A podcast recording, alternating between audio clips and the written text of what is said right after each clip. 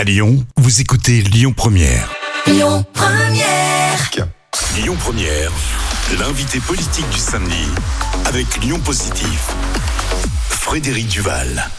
Bonjour à toutes et à tous, je suis heureux de vous retrouver pour cette nouvelle émission, l'invité politique le samedi de 11h à midi sur Lyon Première. Euh, merci d'être là, Valentin Lungenstrass, voilà, je l'ai bien dit. Vous êtes adjoint au maire en charge d'un certain nombre de sujets à Lyon, les mobilités, la logistique urbaine, les espaces publics et depuis peu le tourisme. Vous êtes euh, conseiller du deuxième arrondissement. Absolument. Du coup d'opposition. Et vous êtes aussi à, à, la métropole de Lyon. Vous êtes un, un jeune élu. On va parler de plein de sujets évidemment en lien avec les mobilités, mais pas simplement. Et puis on va essayer de comprendre aussi comment s'organise euh, votre délégation et vos compétences, notamment en lien avec la métropole, parce que c'est parfois un peu compliqué pour nos auditeurs de, de, de, faire la part des choses. Mais vous le savez, on commence toujours par une, une question euh, d'actualité qui est euh, un peu plus large. Cette semaine, je crois mercredi, il y avait de nouveau une, une manifestation en la mémoire de, de Manouchian qui vient d'entrer au Panthéon. On sait que la, la communauté arménienne est importante, notamment à Il y a quelque temps, il y avait une cérémonie aussi pour euh, la halve de la rue Sainte-Catherine. Euh, on a Claude Bloch, un des derniers euh, résistants et prisonnier d'Auschwitz qui, est mort. Euh, cette notion un peu de, mémoire lyonnaise, et on sait que Lyon a été un, un lieu à la fois de la résistance, de l'engagement, la ville de Jean Moulin, etc.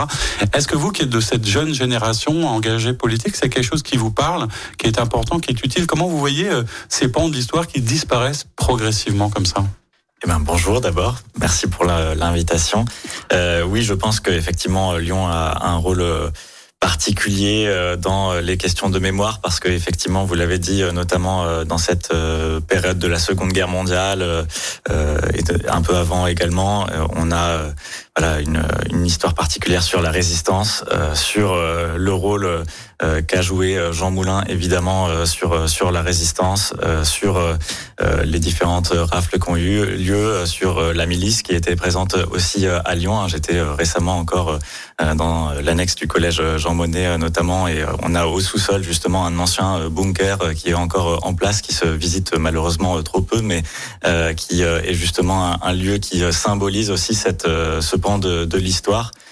Et vous l'avez dit, en ce moment, on a eu beaucoup d'événements qui nous rappellent évidemment ces événements historiques, ces événements tragiques, notamment avec effectivement la Shoah, la déportation, les camps de concentration à Auschwitz c'est quelque chose moi personnellement qui me parle énormément d'une part parce que je suis aussi franco-allemand donc j'ai eu aussi forcément une dans mon éducation une partie importante comme beaucoup d'européens mais sur les questions de, de, seconde guerre mondiale sur les questions de la Shoah de l'Holocauste de, de l'ensemble du coup de, de la transmission peut-être de la mémoire de ce que ça importe ce que ça implique y compris pour les jeunes générations comme vous? Mais je pense que ça mérite en tout, cas d'être rappelé. Euh, je pense que c'est un sujet qui peut paraître un peu lointain. En tout cas, lors des commémorations, c'est certain qu'on n'a pas de, mixité en, matière d'âge qui est très importante. Mais je pense qu'il faut faire ce travail-là.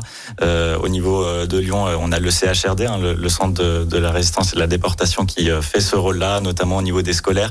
Je pense que c'est très important parce que on le voit notamment euh, là aussi avec avec Manouchian, on a des parallèles qui sont quand même parfois assez flippante, je vais le dire, avec les années 20, les années 30 du 20e siècle, Et avec la xénophobie. En résonance, justement. Est-ce que dans, dans la période qu'on vit, qui est quand même assez troublée, assez délicate, où il y a des tensions, y compris communautaires, y compris sur ces sujets, c'est pas le moment aussi de, de contribuer fortement à, à, cette mémoire pour rassembler davantage un peu la, la communauté? Oui, je pense que le, la mémoire a effectivement un rôle à jouer là-dedans, de, de, rappeler les, les, faits historiques. Euh, ça a été fait là. J'ai regardé hier soir, hein, pour tout vous dire, une, une vidéo, ne serait-ce que de Lina, qui euh, rappelait justement euh, l'histoire de, de, Manouchian aussi. Ça permet sur les réseaux sociaux aussi, hein, sur les formats numériques, c'est ce que vous disiez, notamment à destination de la jeunesse, ben, de rappeler des faits comme ça. Et ça permet aussi de mettre en, en perspective. on avait justement à cette époque, hein, notamment en 1932, une loi qui est votée à l'unanimité à l'Assemblée nationale enfin son équivalent en tout cas, euh, sur euh, effectivement une préférence nationale extrêmement forte sur euh, les ouvriers. Et il s'en suivait une, une, expulsion massive de centaines de milliers d'étrangers en France. On était dans une période où effectivement la xénophobie était très importante. Pas seulement l'antisémitisme qui était effectivement présent un peu partout en Europe, mais la xénophobie généralisée et dans une période évidemment de crise avec la crise économique de 1929 on a des parallèles qu'on peut tirer et je pense qu'il faut en tirer du coup les bonnes conclusions pour effectivement éviter le pire. On le voit en Europe, peut-être qu'on mmh. parlera des élections européennes. Dans le contexte des élections, on en parlera. Exactement, on a quand même une, une vague brune qui menace et je pense que c'est un point d'attention, en tout cas moi en tant que euh, européen convaincu et de naissance, effectivement c'est un point important. Alors je le disais, vous êtes euh, jeune, je crois que vous allez avoir 30 ans cette année, c'est pas un secret, mais euh, vous êtes le, le, Benjamin, je crois, au conseil municipal et vous avez un parcours de vie, j'allais dire, assez étonnant et intéressant. Vous êtes arrivé à Lyon, je crois, il y a une, une douzaine d'années, vous êtes étudiant, vous avez fait vos études à l'INSA, vous êtes ingénieur, vous êtes spécialisé d'ailleurs, je crois, dans, sur ces questions des numériques et vous travaillez dans une start-up. Euh, je crois que vous avez dû arrêter du coup votre activité professionnelle. Comment est-ce qu'on gère comme ça euh, euh, l'équilibre entre sa vie professionnelle et, et un engagement politique qui, qui, est très prenant? Euh, Est-ce que vous avez pu faire les deux? Est-ce que ça vous manque pas du coup d'avoir sans doute arrêté votre activité aujourd'hui? Oui, effectivement, j'ai arrêté mon activité en, début de mandat. C'était pas quelque chose que j'avais prévu, hein, pour être tout à fait honnête. Je me suis engagé à un retour. J'ai travaillé quelques mois à Copenhague, au Danemark, et à mon retour, je souhaitais effectivement euh, mieux allier euh, mon sujet euh, de prédilection, qui était l'informatique, avec les questions écologiques.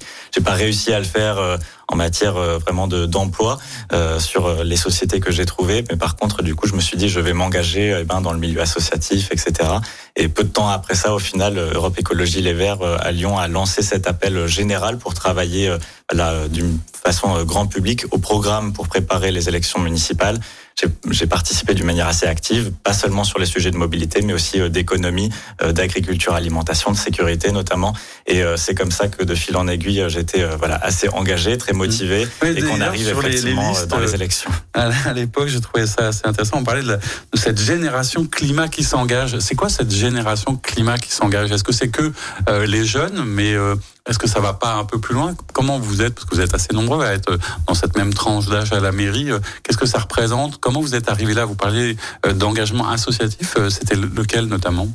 Sur euh, la génération climat, effectivement, on parle souvent des jeunes parce que euh, bah, ma génération euh, typiquement est, particulièrement affectée aussi et particulièrement sensibilisée sur les questions écologiques et notamment de l'urgence climatique. Donc voilà, ça c'est un sujet qui est, est, transcendant, on va dire là.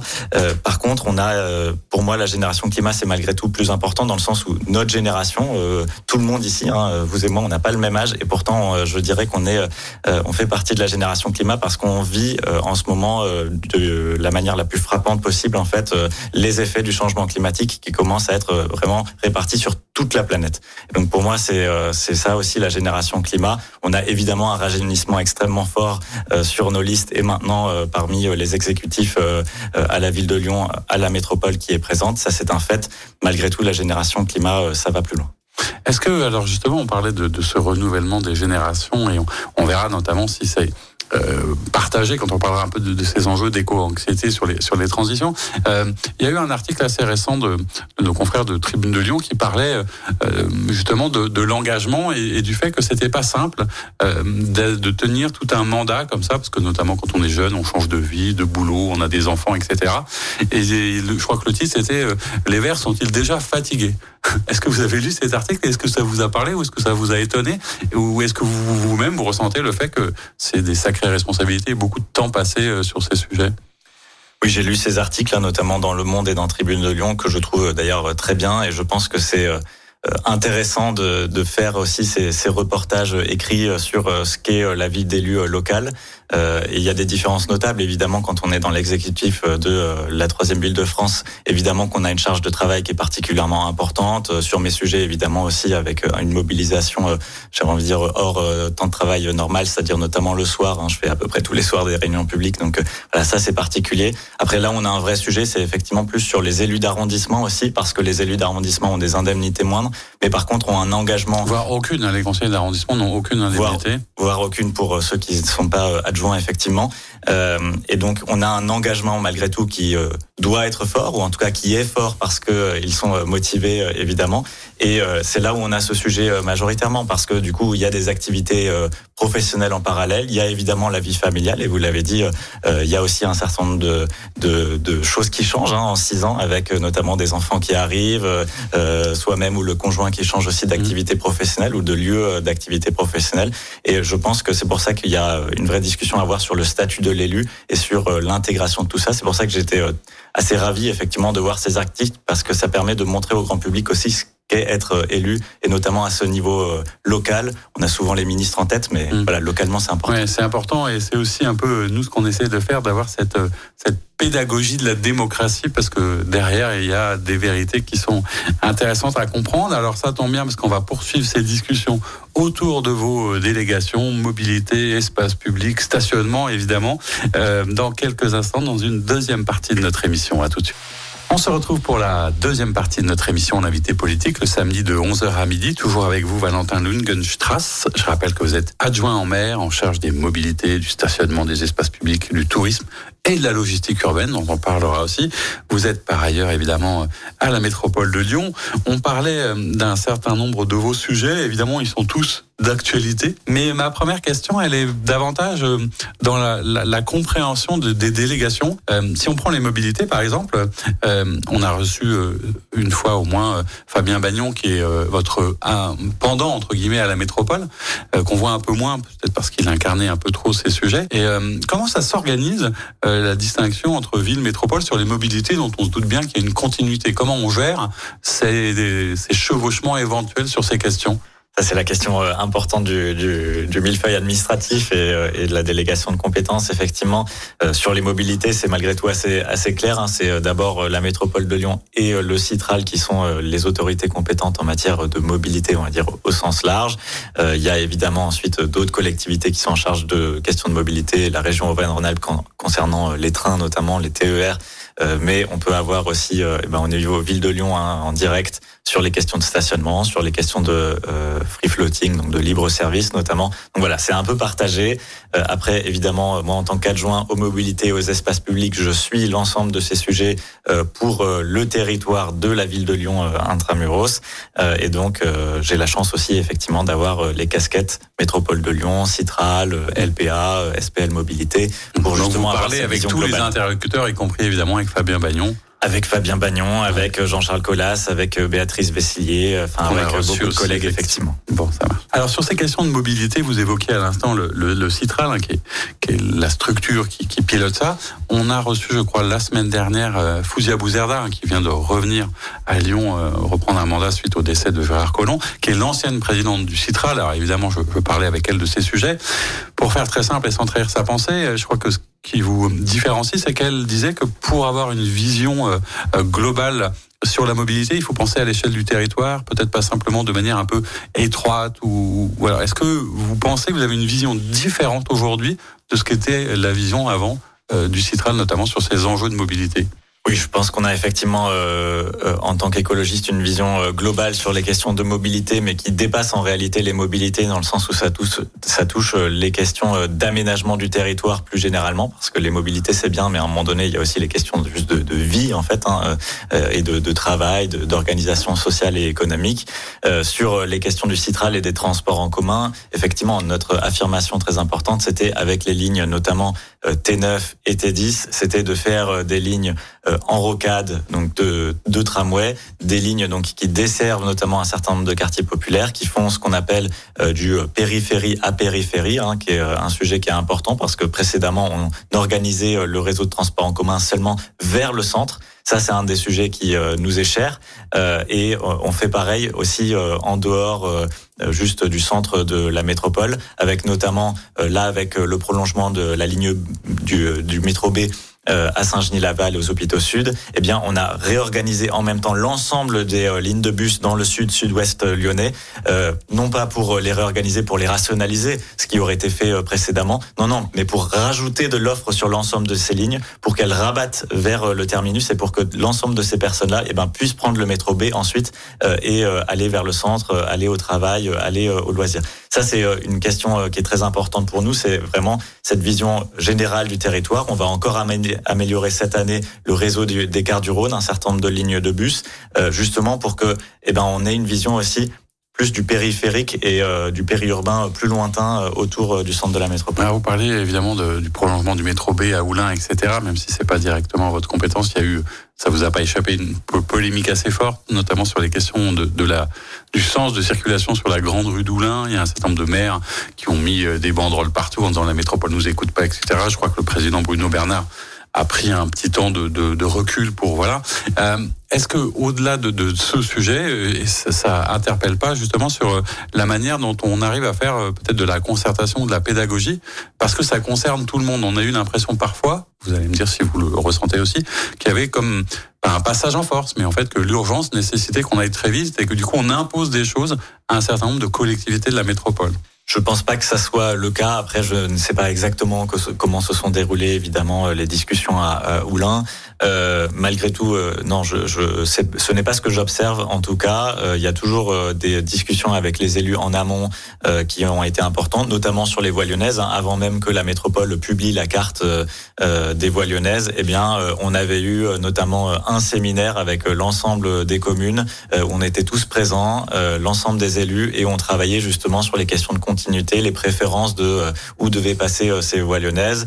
en amont de ça, il y avait déjà eu des discussions plus bilatérales entre la métropole et les communes. Euh, et ensuite, il y a euh, l'ensemble des phases de concertation grand public qui se lancent.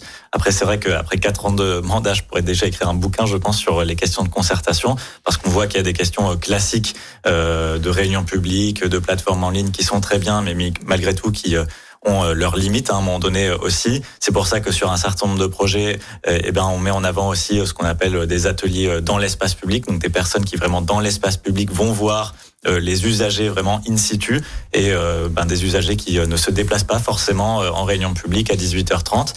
on fait aussi des formats plus en atelier pour que justement ça soit moins descendant et qu'on ait vraiment autour d'une carte, autour d'une table, et eh ben les personnes qui travaillent. On l'a fait récemment notamment sur Vez. Voilà, c'est il y a plein de méthodes différentes comme ça. Après, on sait que forcément eh ben, on n'arrive pas à toucher tout le monde sur les questions de concertation et c'est un vrai sujet. Qu'est-ce qui est dur? C'est plus la, la, question du changement pour changer. C'est-à-dire qu'effectivement, euh, quand on parle euh, de votre politique de, de, mobilité, si vous me direz si je me trompe, on, on dit bah voilà, c'est moins de place à la voiture, euh, plus de place au transport et au vélo. Et effectivement, le point de crispation, il est souvent sur, sur les voies lyonnaises. Est-ce que vous comprenez que ça se cristallise dessus et est-ce que c'est pas quelque part un, échec possible C'est-à-dire que si on ne parle que de ça et que de cette crise passion sur la voie lyonnaise, on oublie ce que vous faites à côté. Est-ce que les voies lyonnaises, finalement, elles sont aussi euh, révolutionnaires que ça?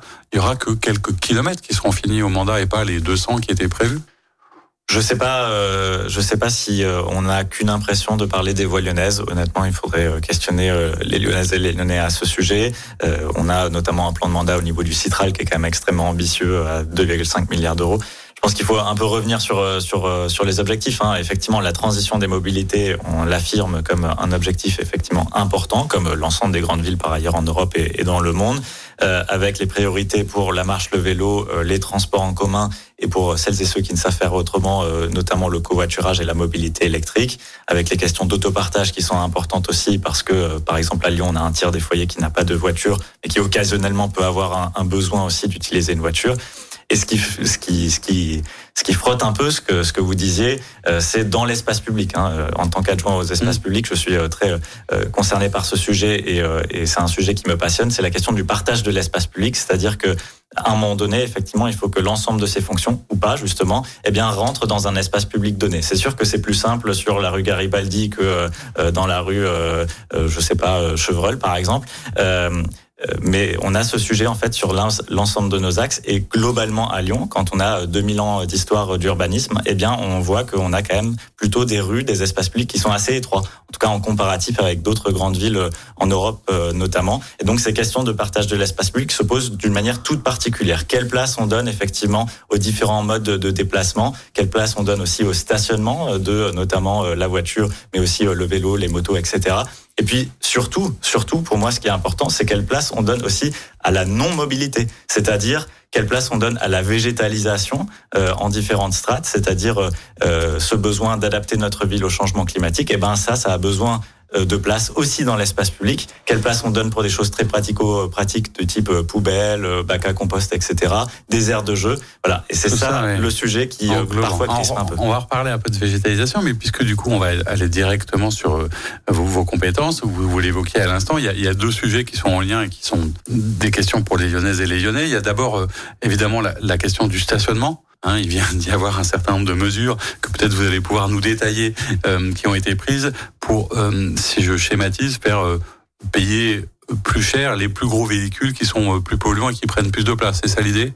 L'idée, en tout cas, de ce que j'ai annoncé au printemps 2023 et de ce qui sera mis en œuvre en, en juin 2024, effectivement, c'est une tarification progressive du stationnement en trois volets, pour faire simple pour euh, les visiteurs, effectivement, avec euh, trois catégories euh, qui se basent notamment sur la motorisation et le poids des véhicules, avec une catégorie standard qui concerne la plupart des véhicules, une catégorie incitative qu'on appelle réduite qui concerne effectivement les véhicules thermiques les plus légers, de moins de 1000 kg, et la plupart des véhicules électriques, et puis une catégorie qu'on appelle majorée qui concerne effectivement les véhicules les plus lourds, les plus encombrants, donc de plus de 1525 kg à vide, et aussi vraiment les véhicules électriques qui sont très très très lourds.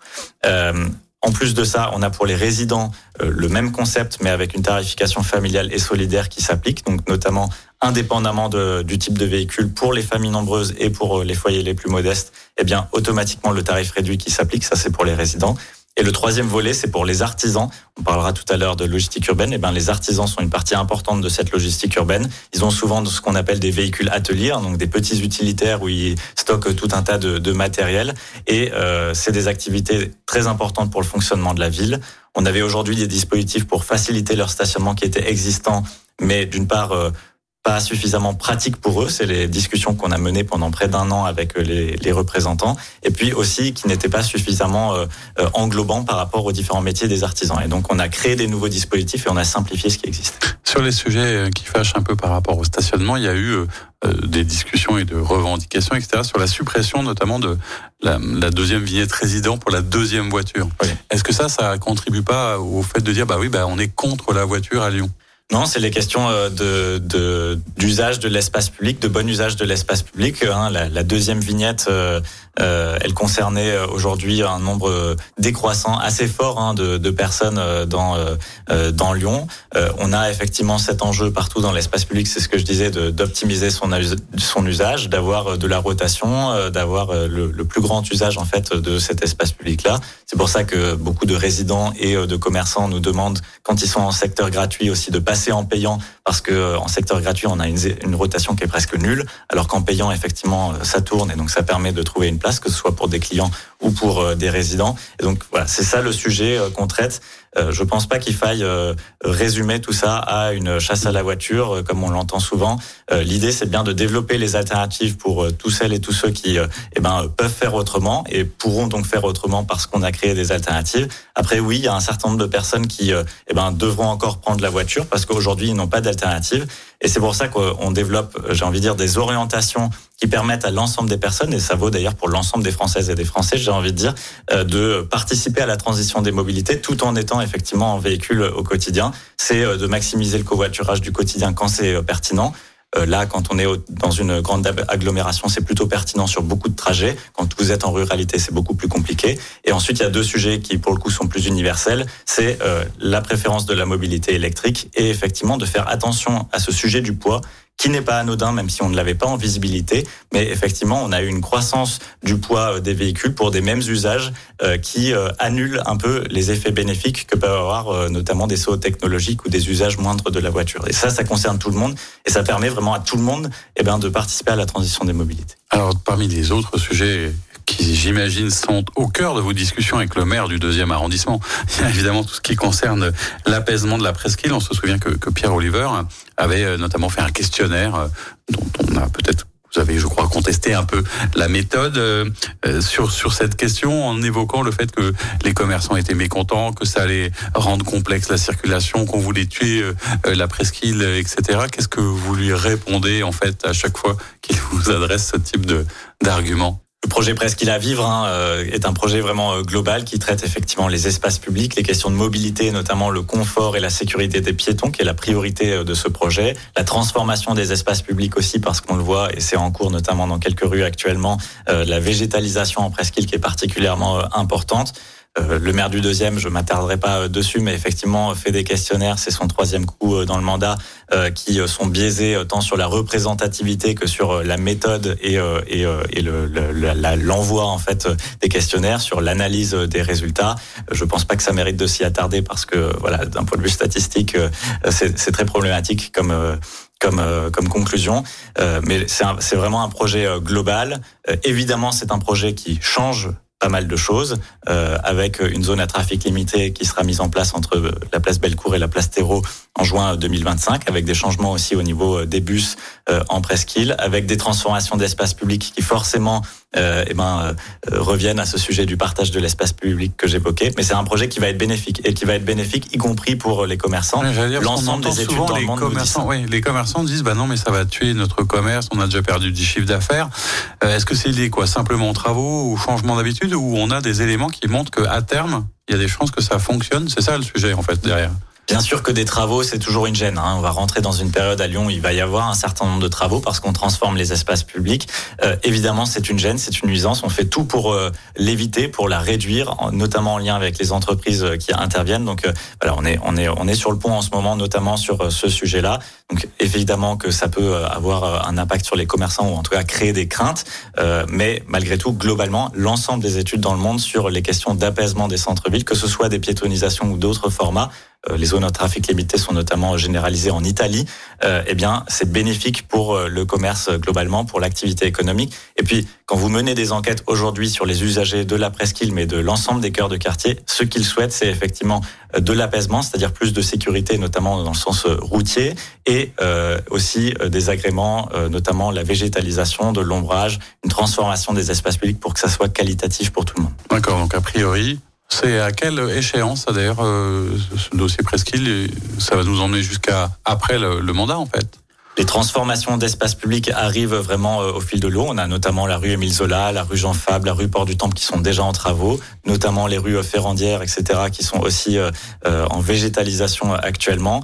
Euh, un grand changement arrivera en juin 2025 avec la mise en place de la zone à trafic limité et euh, des modifications au niveau des bus. Et on continuera effectivement dans les mois et les années à venir sur des transformations d'espace public par la suite. Eh bien, on reparlera de tout ça et on va parler logistique urbaine, végétalisation, transition écologique dans une troisième partie de notre émission. À tout de suite. On se retrouve pour la troisième et dernière partie de notre émission L'invité politique le samedi de 11h à midi sur Lyon Première, toujours avec vous Valentin Lungenstrass. Je rappelle que vous êtes toujours, a priori, adjoint au maire en charge des mobilités, euh, des espaces publics, de la logistique urbaine. Vous êtes aussi, évidemment, conseiller à la métropole de Lyon et conseiller du deuxième arrondissement. Ça tombe bien, on va rester dans le deuxième arrondissement puisqu'on parlait de tous ces enjeux de déplacement, d'apaisement de la presqu'île, etc. À travers euh, notamment la végétalisation, parce que vous me disiez, et c'est vrai qu'on l'oublie, on vous a beaucoup mis euh, sur les questions de mobilité que la gestion des espaces publics, hein, vous l'évoquiez un peu, c'est ce qui vous tient à cœur. Et bah, dans le deuxième, par exemple, si on mélange euh, aménagement d'espaces publics, végétalisation, on tombe sur la place Bellecour. On a tous vu passer euh, ces plans assez magnifiques issus, je crois, euh, euh, des budgets participatifs. Hein, voilà. Où ça en est? Qu'est-ce que ça va donner? À quoi ça va ressembler finalement cette place Bellecour, qui est un bon exemple peut-être de ce que vous voulez faire de la ville de Lyon? Oui, la végétalisation déjà est un point important parce que l'objectif principal c'est d'adapter la ville au, changement climatique et donc on a besoin de végétaliser en, en différentes strates. Euh, juste pour revenir sur ce qu'on disait tout à l'heure, hein, la transition des mobilités, pour moi, c'est aussi un outil. Ça, elle a ses objectifs en soi, mais c'est aussi un outil pour justement gagner de l'espace public pour végétaliser. Donc, euh, je pense que c'est un sujet important à mentionner. Sur la place Bellecour, évidemment, c'était un sujet euh, qu'on n'avait pas forcément dans notre programme hein, au niveau des listes écologistes au municipal. Par contre, qui est revenu fortement lors du budget participatif. Donc, on s'est attelé à ce sujet-là. C'est un projet qui se fera en deux phases. Une première phase à plutôt court terme où on aura une réponse aux questions d'usage, notamment d'ombrage, qui ont été posées lors du budget participatif, avec d'une part une œuvre artistique sur l'ouest de la place et sur la diagonale côté est, qui euh, permettra d'une part de répondre à la fonction d'ombrage, mais aussi de voilà de création d'une œuvre artistique euh, euh, majestueuse sur sur cette place pour aussi combler le vide qui était souvent revenu lors du budget participatif. Ça c'est une première étape, on va dire importante pour faire simple. Et puis on a engagé d'ores et déjà avec notamment le ministère de la Culture pour faire simple eh ben, les discussions pour engager dans les prochaines années une mise à jour de ce qu'on appelle le plan guide Jacqueline Hosty, qui définit comment doit être aménagée la place Bellecour pour justement envisager une végétalisation pérenne, une modification vraiment de l'aménagement de la place Bellecour. Évidemment, et tout le monde l'aura compris, pour les Lyonnaises et les Lyonnais, c'est quand même compliqué à faire entre le parking, les, les différents flux, réseaux, etc. C'est pas simple à faire. On a deux métros, on a le parking, on a des réseaux euh, normaux, donc effectivement, et puis il y a des enjeux patrimoniaux évidemment. Donc on est plutôt sur un deuxième mandat ou un prochain mandat, on va dire, pour l'avoir émergé euh, tel que ça, à peu près. Ce sera en deux phases. Euh, la réponse à l'ombrage, ce sera euh, voilà, dès euh, l'été 25. Et puis les questions ensuite de végétalisation en, en, tant que telle, ce sera dans une seconde. Alors on parle beaucoup de, de ces sujets et parfois on, on, ne sait pas exactement ce que ça recouvre. Je crois qu'en ce moment, la, la métropole communique pas mal sur le nombre d'arbres plantés. Mais en fait, la, la végétalisation, c'est pas que ça. Il suffit pas de planter des arbres. Il faut planter les bons au bon endroit. Il y a d'autres choses. Qu'est-ce que ça recouvre exactement cette végétalisation pour lutter contre les la canicule, hein, dont on sait tous qu'elle va arriver et qu'elle est déjà là à Lyon. Oui, il faut faire attention à ce sujet du nombre d'arbres hein, qui revient de toute façon euh, lors des campagnes euh, électorales, qui reviendra probablement en 2026 encore euh, sur un certain nombre de listes.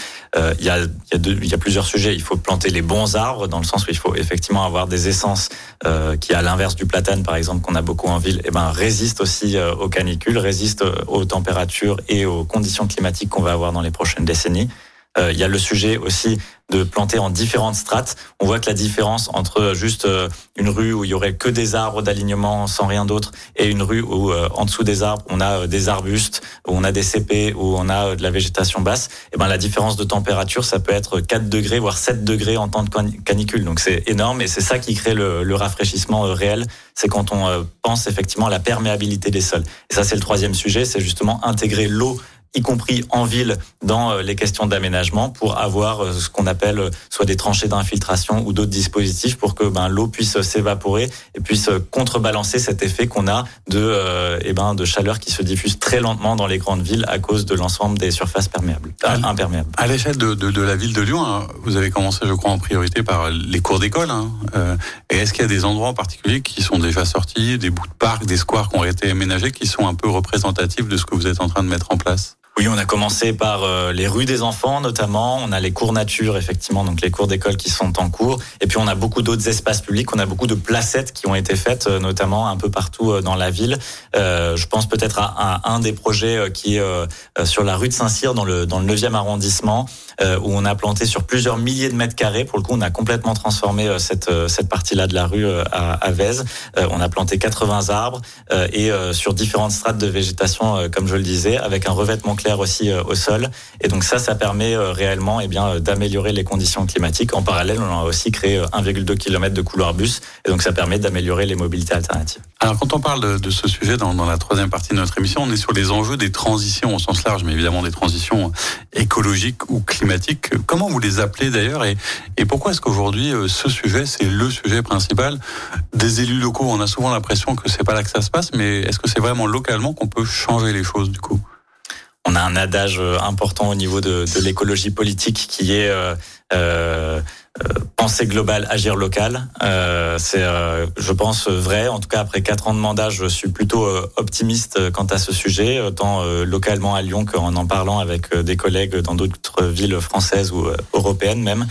on a beaucoup de leviers en fait à l'échelon local hein, sur des questions effectivement de déchets, de mobilité, de logement, de d'alimentation, de d'espace public. Donc, on a énormément de leviers en réalité localement Évidemment qu'il y a d'autres leviers qui sont à un niveau plus régional et national. Malgré tout, c'est important. Et puis, ça permet aussi de montrer qu'il peut y avoir une sorte de d'initiative aussi des communes, une presque une, une, géopolitique aussi des communes qui peuvent s'inspirer les unes des autres. C'est notamment le programme Lyon 2030 de la Commission européenne qui vise à, à faire ça aussi, de créer des synergies entre communes pour qu'on s'inspire les unes des autres aussi, évidemment avec les spécificités locales qui peut y avoir.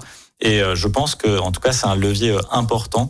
Après, évidemment, d'un point de vue national, euh, il y a d'autres enjeux pour moi qui sont particulièrement importants qu'il faut traiter fait face à beaucoup de, fractures aujourd'hui dans la société, des fractures sociales, des fractures territoriales qui sont très importantes, pas qu'en France d'ailleurs, hein, un peu partout. Euh, et je pense que là, du coup, on a un sujet aussi de ce que je disais tout à l'heure, d'aménagement du territoire. On manque aujourd'hui d'une vision d'aménagement d'un territoire, d'une politique de cohésion sociale en général. Mais ce qu'on reproche, euh, entre guillemets, souvent, peut-être à la majorité écologique, c'est d'avoir un tropisme trop prononcé sur l'environnement et peut-être pas assez sur la dimension sociale des choses, y compris même euh, dans les membres de la NUPES, etc., qui argumentent souvent de cette manière.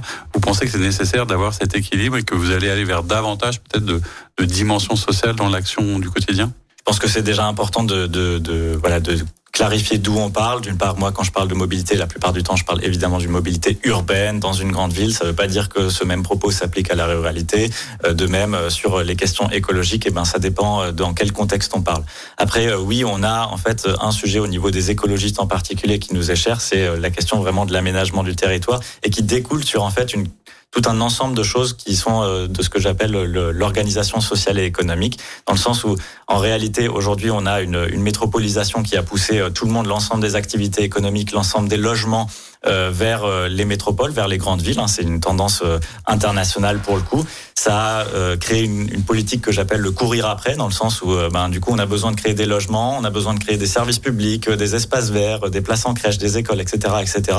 Et en fait, on, on ne s'en sort pas. En réalité, ça crée de la précarité, ça crée des fractures sociales dans ces villes-là. Ça crée aussi des fractures territoriales, dans le sens où là, on a souvent ce, cet exemple de la diagonale du vide en France. On a tout un tas de petites villes, de, de centres qui se sont complètement euh, vidés de leur commerce, de leurs services publics, de services privés, d'activités euh, économiques. Et c'est pour ça qu'il faut avoir cette euh, vision d'aménagement du territoire parce que on a un enjeu effectivement à ce que ces petites villes eh ben, aient de nouveau un sens et de nouveau un dynamisme, retrouvent des activités au sens large, retrouvent aussi un accès à la culture, un sujet qui est particulièrement important. Et puis avec un lien qui est évidemment fait sur l'agriculture, on a besoin de retrouver des personnes qui travaillent dans l'agriculture, mais dans un monde qui a quand même énormément évolué ces dernières décennies, donc avec des attentes sociales aussi qui sont différentes. Mais ça interroge aussi un petit peu justement, ça, ça sent bien, parce que là, on aurait pu parler de, de, cette notion auquel je crois la ville de Lyon est attachée, de, de la ville du quart d'heure, hein, qui passe aussi un peu de, de cette question d'aménagement, mais derrière là, c'est